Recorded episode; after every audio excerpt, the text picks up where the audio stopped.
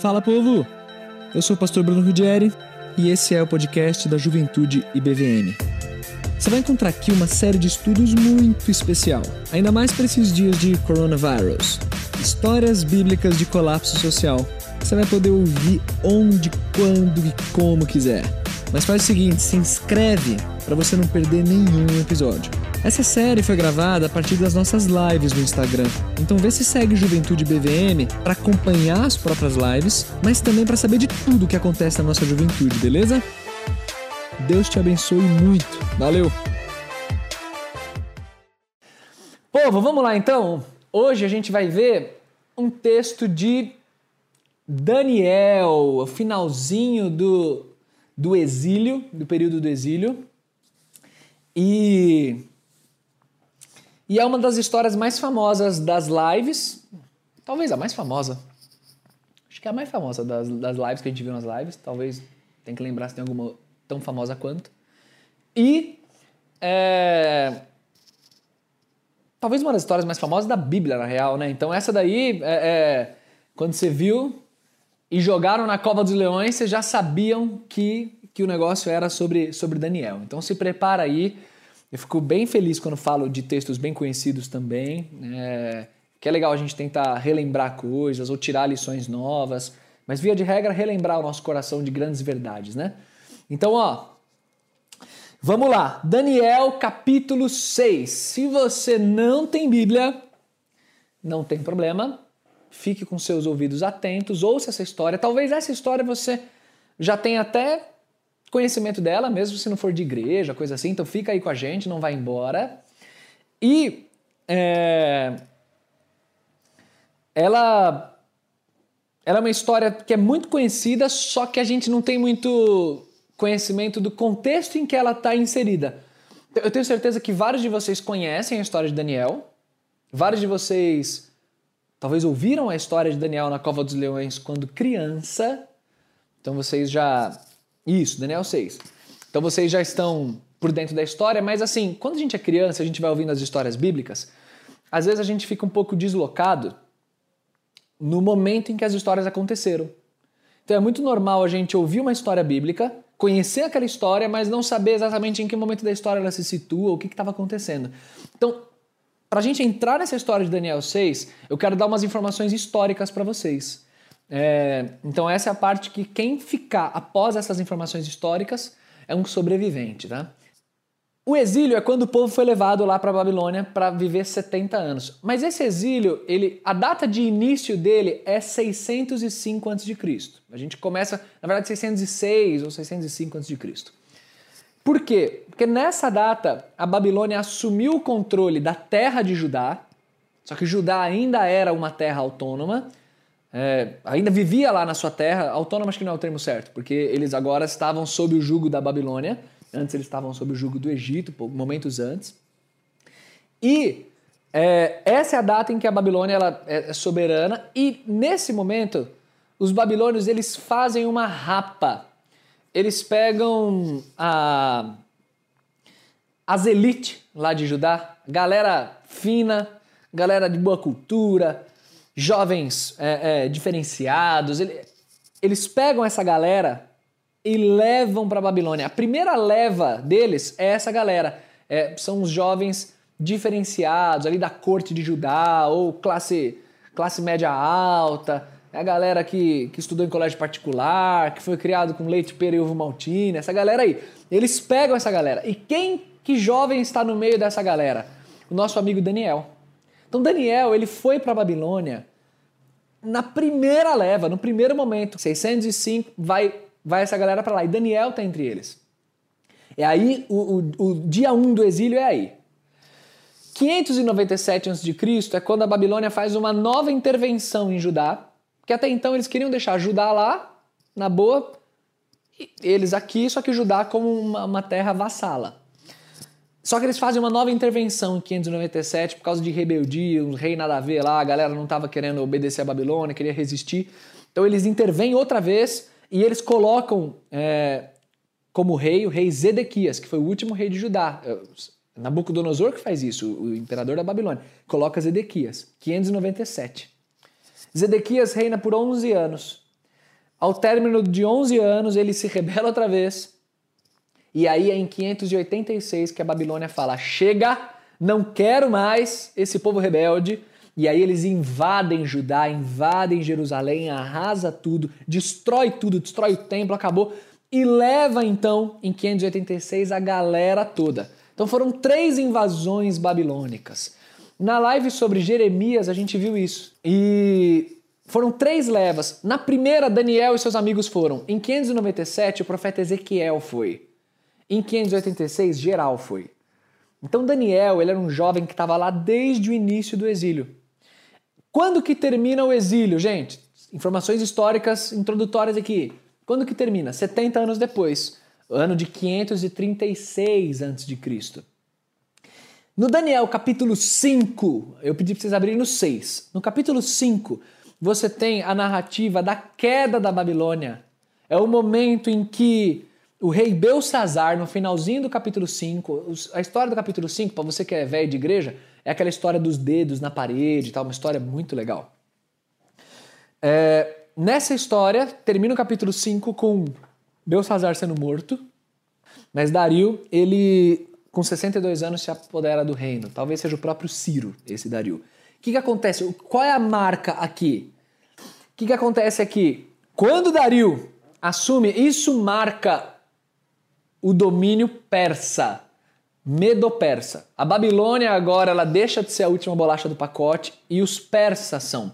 Quando que isso acontece? O finalzinho de Daniel 5. Isso acontece o final do exílio. A queda da Babilônia é 539 a.C. Essa noite do capítulo 5 é a noite, fatídica noite, eu lembro, 12 de outubro de 539 a.C., uma data marcante na minha caminhada. E poucos anos depois, três anos depois, Ciro, que era persa, ele emite um decreto permitindo que os judeus retornem para Jerusalém. A gente viu na última live que lembra da live sobre o Salmo 137, que eles nunca se esqueceram de Jerusalém, que se define minha mão direita se eu me esquecer de ti, Jerusalém e tal. Então é nesse momento, final do exílio, em que eles são é, permitidos, né, habilitados a voltar pelos persas. Onde que entra a nossa história aqui? O livro de Daniel tem. O livro de Daniel é, é, é encantador. O profeta Daniel é um negócio lindíssimo de ler. Não é cronológico, então cada capítulo às vezes segue uma cronologia diferente, mas o 6 ele vem logo após o 5 mesmo. E nesse momento, então, você tem um Daniel vovozinho. É um vovô. Pensa que 70 anos, 70 anos antes ele era um jovem. Qual que é o primeiro episódio relacionado a Daniel na Babilônia? É aquele episódio da, dele se recusar a comer os manjares do rei, lembra? Que ele só comia vegetais e tal. Você que é velho de igreja. Então, Daniel passou a juventude e o restante da vida, 70 anos, lá na Babilônia. O cara viveu todo o período do exílio. Ele foi na primeira leva e viveu todo o exílio lá na Babilônia. Ele não ficou lá na terra dele, ele não, não experimentou é, é, morar em Jerusalém e tudo mais, como as outras pessoas uh, anteriores a ele.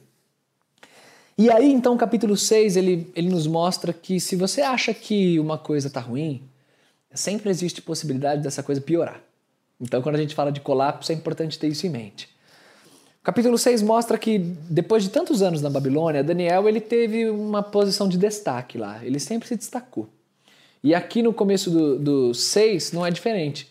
Daniel ele tinha tanto destaque durante esse período na Babilônia que quando os persas assumem, os próprios persas colocam Daniel também numa posição muito importante. 120 sátrapas, essa satrapia persa, né, o, je, o jeito deles governarem, esses governantes espalhados pela terra, e dentre esses 120 tinham três especiais, é, eram três que governavam, e Daniel era um desses três, e o texto fala que, que Dario estava considerando, inclusive, colocar Daniel na posição de maior destaque.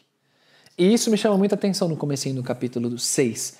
Verso 3 fala que Daniel se distinguiu de todos eles, né? Porque nele havia um espírito excelente. É, se você parar para pensar comigo, mesmo usando critérios humanos assim, você pode olhar para o ambiente da empresa que você trabalha, é, ou da faculdade que você estuda. Pessoas habilidosas, pessoas verdadeiramente boas naquilo que elas fazem, é, são raridade, né?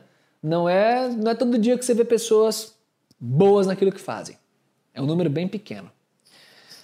Pessoas que têm caráter, e essa virtude é, é o que a gente sente mais falta nesse mundo, né? Quando a gente liga o jornal, quando vê as coisas que acontecem, é um número menor ainda.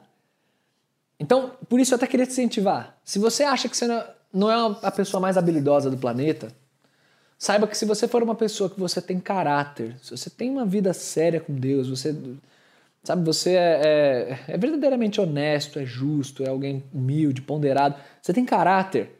Saiba que só isso já te destaca de geral.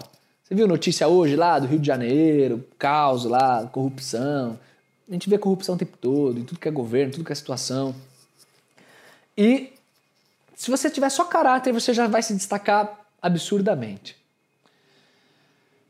Agora imagina se você for uma pessoa habilidosa e com caráter. Você, de fato, é um em 120 governadores e em, em restante do povo. Você, você tem um destaque muito grande.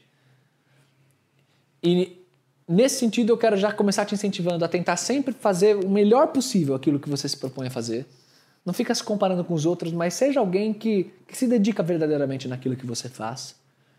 Sabe, se você não se julga tão habilidoso, então treina, cara, estuda, melhora, é, é, insiste, persiste, tenta fazer o melhor possível, porque é para Deus que você faz.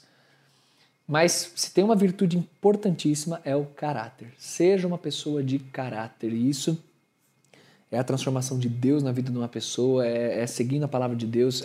É, é, muito legal, cara. Sei lá, pensa numa situação em que você está conversando com um grande amigo seu e você tem uma informação a respeito de uma terceira pessoa e o teu amigo te pergunta, só que você não pode contar aquilo. Aquilo seria uma fofoca, aquilo ia denegrir aquela terceira pessoa.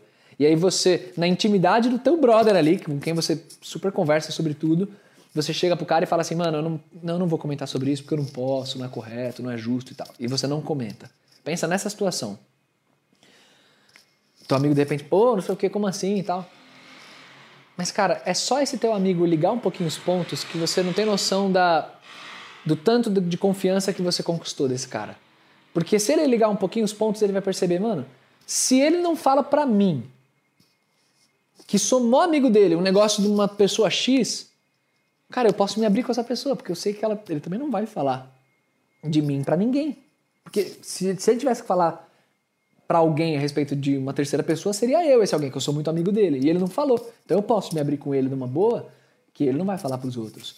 É, é, muito legal você, quando você distingue numa pessoa caráter, né? Quando você vê alguém, cara, que pessoa séria, que pessoa firme com Deus, que pessoa confiável, né? Que pessoa justa. Isso é muito legal, cara. Então, busca de todo o coração na presença de Deus ser assim. Senhor, me ajuda a melhorar, a resolver as situações em que o meu caráter está um pouco duvidoso que eu não estou cumprindo a verdade, que eu estou deixando a mentira tomar conta, isso e aquilo, papapá.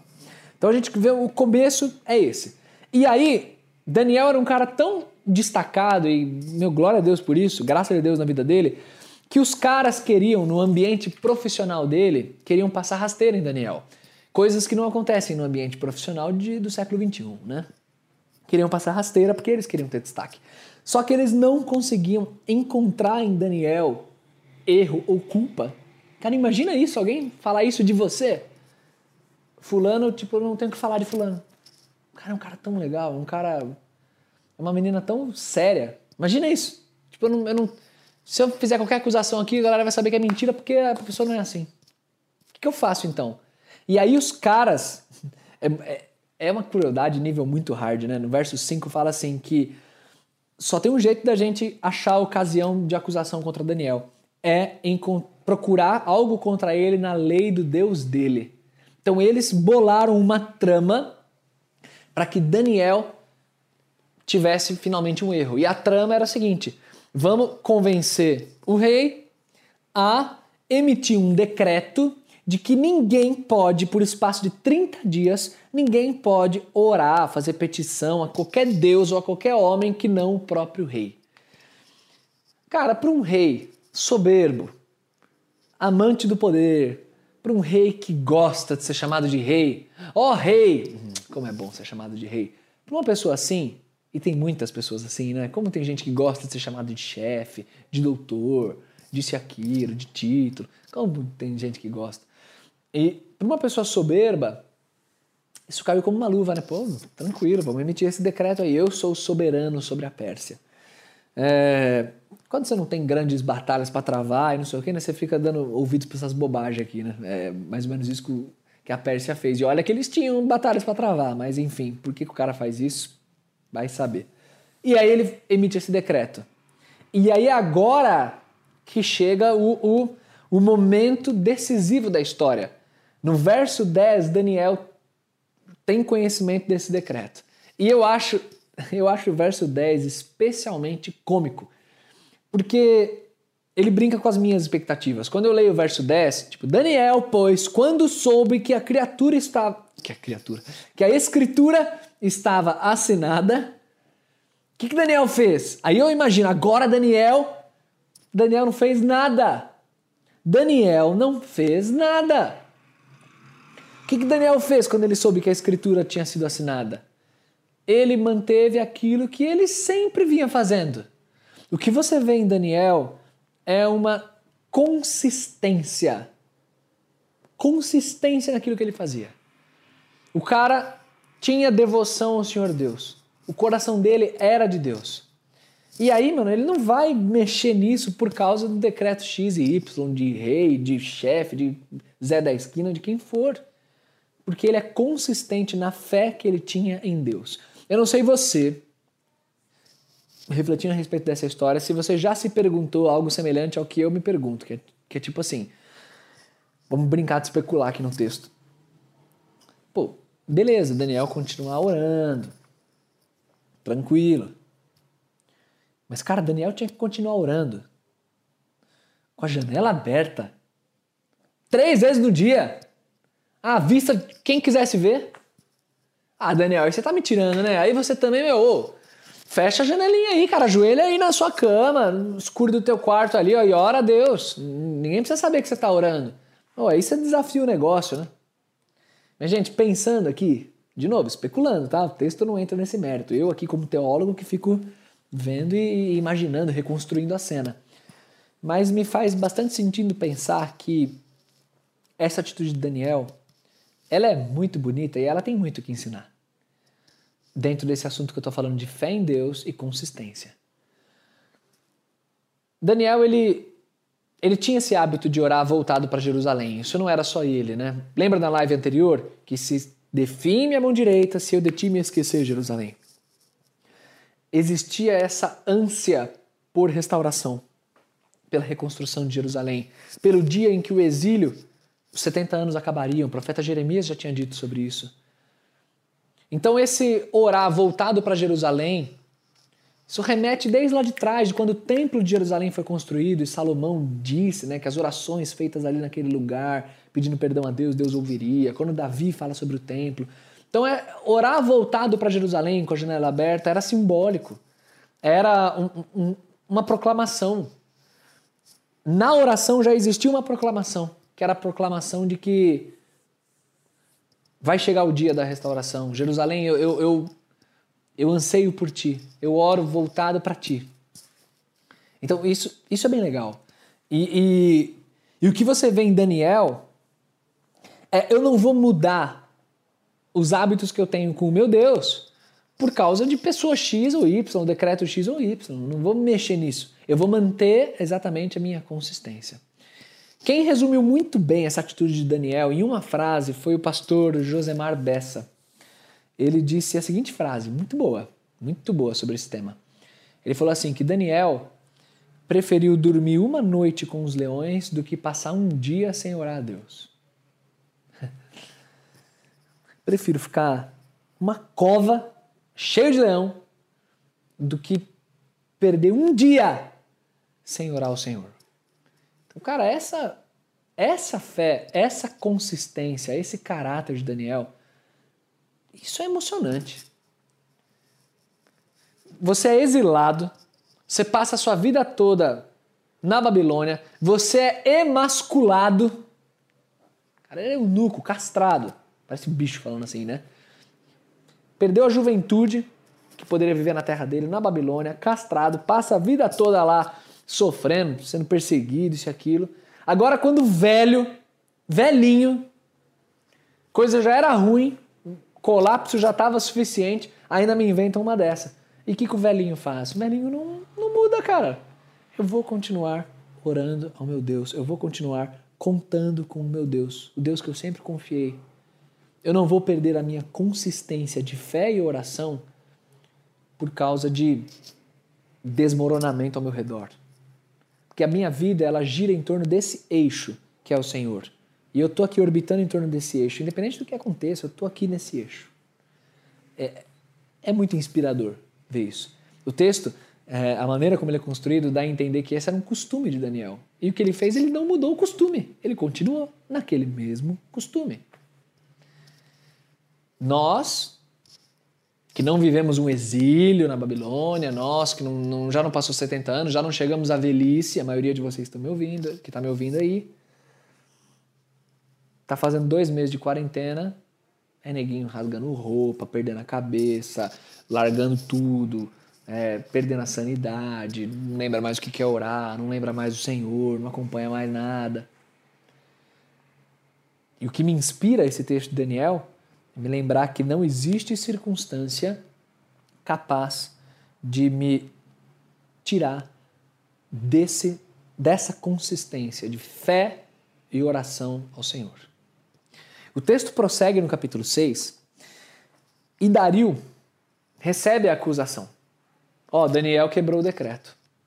E Dario fica muito chateado, porque ele gostava de Daniel. Daniel era um cara diferenciado. Só que, e é bem legal isso que eu vou falar também agora, os persas eles tinham né, essa cultura né, de que os, os decretos são irrevogáveis. Se o rei já decretou, emitiu ali, assinou, acabou. Nem o próprio rei pode mudar, ninguém pode mudar. E aí o texto ele mostra a angústia do rei tentando encontrar uma solução para aquele problema. E em contrapartida, as outras autoridades fustigando o rei, dizendo que ó, não tem o que fazer, o decreto está aí, Daniel vai rodar, ele tem que ir para a cova. E aí um, um dos meus versos prediletos aqui do capítulo 6 é quando chega o verso 16, em que o rei ordena que tragam Daniel até a presença dele, lancem Daniel na cova, e aí antes de Daniel ser lançado, o rei diz assim para ele: Daniel, que o teu Deus, a quem tu continuamente serves, que ele te livre. Eu gosto muito desse verso 16, eu vou explicar por quê. O verso 16 é uma declaração verbal de que eu sou incapaz de resolver a sua situação. O rei da Pérsia é incapaz de resolver uma situação. Fugiu ao controle dele. Chegou o um momento em que o rei teve que simplesmente admitir que, Daniel, agora a tua vida está nas mãos de Deus e eu espero que ele te livre. E o que eu gosto muito desse verso 16 é que ele me faz recordar que não existe na minha vida um momento específico em que, a partir daquele momento, Deus é que toma as rédeas e agora Ele é que vai resolver as coisas. Não existe essa divisão na minha vida. Nem na tua vida, nem na vida de ninguém. Deus, ele sempre teve as rédeas da vida. O que acontece é que muitas vezes eu e você tolamente acreditamos que o nosso sustento, a nossa provisão vem do nosso emprego. Tolamente acreditamos que a nossa saúde é porque eu estou fazendo meus check-ups em dia e estou fazendo tratamento X e Y e por isso que eu estou bem. A gente, de maneira estúpida, deposita a nossa confiança em homens em ferramentas humanas.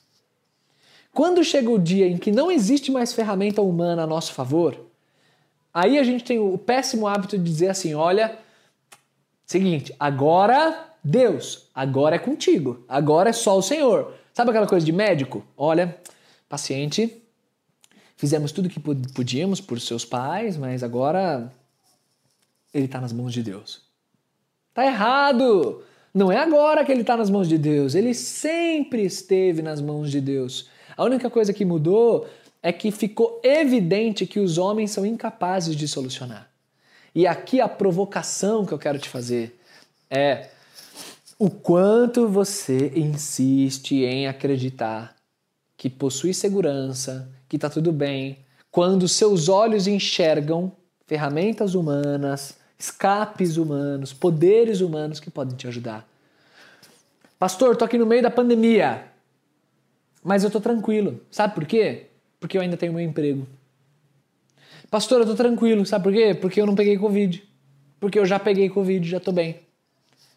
Pastor, eu tô de boa, porque se você, se a sua tranquilidade, a sua calma, a sua paz depender dessas circunstâncias humanas, a partir do momento em que essas circunstâncias forem tiradas de você, você desmorona.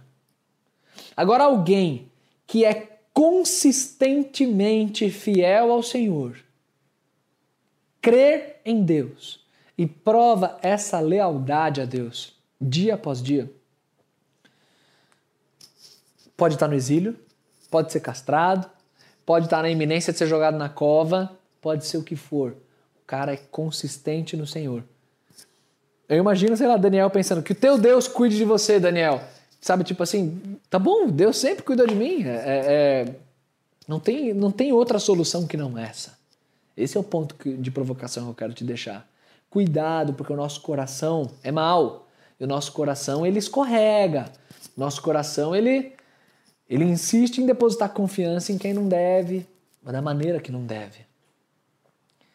Então, o que a gente vê na continuação, na parte final do capítulo, é que esse Deus, a respeito de quem o rei disse: Tomara que o seu Deus te livre, tenha poder para te livrar, esse Deus mostra que ele tem poder para livrar. Esse Deus mostra que a graça dele é, é, é constante, na vida ou na morte. Se esse Deus quisesse que o momento de Daniel fosse aquele, amém, Deus seja louvado da mesma maneira. Mas o que acontece aqui é que Deus quis livrar Daniel. Então o que acontece é que Daniel ele, ele tem uma experiência única que é passar aquela noite junto com leões que se tornam tipo gatinhos assim, não tem não oferecem perigo nenhum. De novo, a gente ouve essa história né, há muito tempo. Mas você já tentou reconstruir essa história? Você consegue sentir o cheiro daquela cova? Imagina o cheiro que aquele lugar tinha de bicho, de cocô de bicho, de xixi de bicho, de escuridão. Imagina você ali, sei lá quantos leões do seu lado. Leão que, cara, uma patada, a mão do leão é maior que a tua cabeça. Uma patada do leão resolve ali. Como que Daniel passou. Porque não é tipo assim, entrou e saiu, né? O cara passa a noite toda lá. Mas eu tenho para mim que alguém que tinha essa consistência, essa tranquilidade, essa serenidade de confiar em Deus, de manter a rotina de oração, de fé, mesmo com o mundo desmoronando, não são alguns leões que vão fazer o cara desmoronar. Imagino que ele devia estar apreensivo, normal, natural, né? Quem não? Quem não ficaria? Imagino que ele devia estar até com algum medo, talvez. Aí não sei, porque às vezes Deus trabalha no nosso coração de um jeito, né? Não sei se você já viveu isso, que Deus te dá uma força às vezes para determinada situação que você nem enxerga de onde veio aquilo.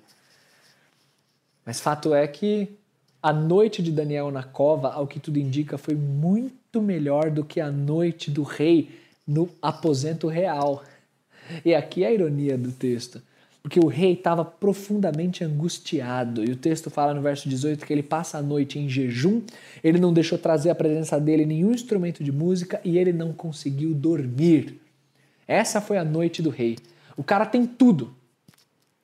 Pensa comigo, gente. Olha a ironia do texto. O cara é a autoridade máxima do maior império da época, tem os melhores aposentos da época, tem o cetro do poder na mão dele, todos os servos possíveis uma cama fofa, deliciosa, e a noite do cara é um tormento. Enquanto o outro é um velho, final de vida, numa cova escura, fedida, cheia de leão, podendo morrer a qualquer momento, exilado da terra dele, emasculado, é tudo conspirando contra o cara. E o que você vê nesse, nesse Daniel? Consistência. Essa é a, essa é a palavra do dia, tá? Se esquecer de tudo, lembre-se disso. Consistência. Uma fé consistente. não oscila, não varia, não se amedronta. Chega amanhã, o rei desesperado vai até lá. Daniel, será que o seu Deus pode te salvar? E Daniel sai. O meu Deus enviou o seu anjo, verso 22, e fechou a boca aos leões, para que não me fizessem dano, porque foi achada em mim inocência diante dele. Também contra ti, ó rei, não cometi delito algum. Quando Deus decide que não é a hora de alguém, não é a hora de alguém. Você pode estar numa cova cheia de leões, mas se não é a sua hora, não é a sua hora. Então não tema exageradamente a Covid, o desemprego, a fome, isso, aquilo. Não tema, não tema. Porque Deus tem uma hora certa para cada ocasião, para cada situação, para cada pessoa. E quando Deus resolve intervir, não tem leão que aguente combater, não tem império persa que aguente resistir. Quando Deus age, todo mundo simplesmente se dobra e agradece e aceita.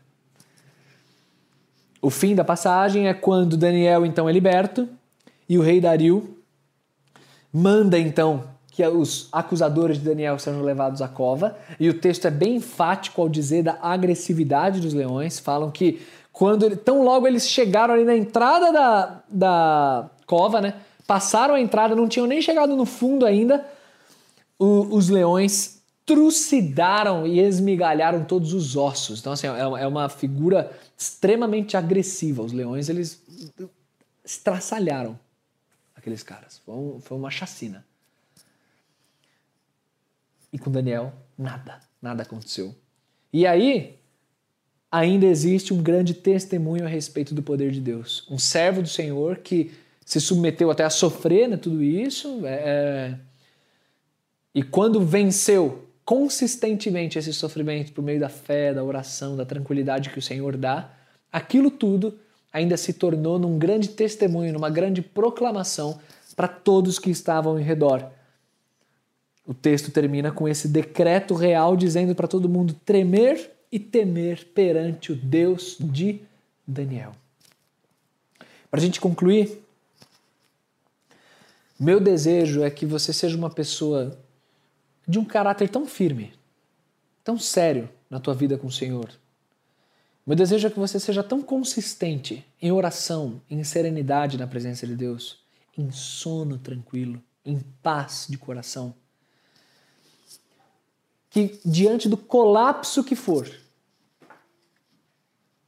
você fique firme e as pessoas ao seu redor, ao verem a tua firmeza, tenham, no mínimo, curiosidade de saber quem é o Deus do Bruno, quem é o Deus do João, quem é o Deus da Maria, quem é o Deus.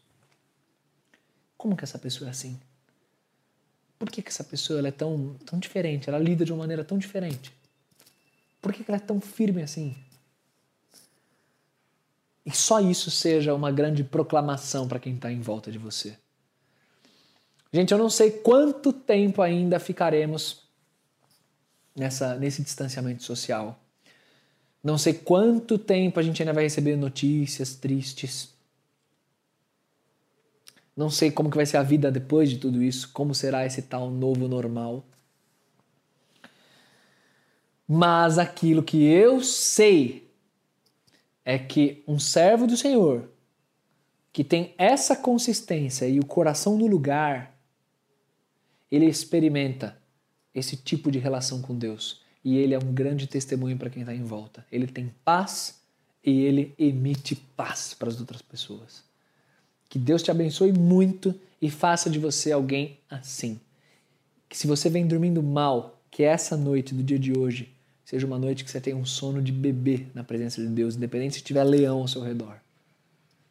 Porque você crê no teu Deus e você sabe que sempre esteve nas mãos dele e de mais ninguém. Vamos orar? Pai, são doces lembranças que a tua palavra nos recorda, doces histórias que fazem parte do nosso crescimento histórias que nos acompanham há muito tempo. Pessoas que nasceram em lares tementes ao Senhor, que te amam, foram ensinadas essa história desde muito cedo. Mas essa história ela, ela continua desafiadora, ela continua linda, ela continua marcando a nossa vida. E eu te agradeço por histórias como essa que estão registradas na tua palavra. Eu te peço que cada um de nós tenha essa consistência em oração, em fé, em caráter, aguentando o que for, Senhor. Nos ajuda, como teu povo, a sermos firmes em meio ao colapso. A continuarmos te amando, te temendo, te adorando e levando pessoas para mais perto do Senhor. Se tem alguém que ouviu essa história de hoje e não conhecia direito essa história, ou ainda não te conhece, ainda não tem um relacionamento profundo contigo, conforme diz a tua palavra, eu peço que o teu Espírito Santo vá ao encontro dessa pessoa. Transforme esse coração. Dê fé verdadeira e ensina essa pessoa a ter uma nova caminhada com o Senhor. Muito obrigado, Pai, por essa história. Nós cantamos no início que vale muito mais né, um dia junto a Ti do que mil em qualquer outro lugar. Que a gente experimente isso sempre. Um dia após o outro. Que ao final de cada dia a gente te agradeça, porque de novo a Tua provisão chegou, de novo o Teu amor raiou sobre nós, a Tua graça continua nos sustentando e enchendo o nosso coração de paz. Te louvo, Senhor. Te louvo, te agradeço porque eu me sinto feliz demais de poder ensinar a Tua palavra. Em nome de Jesus nós oramos. Amém, Pai. Boa, povão! É isso aí! Gente, amo vocês, viu? Tamo junto. Bom demais. E é isso aí, meu povo. Deus abençoe. Vou nessa. Fui!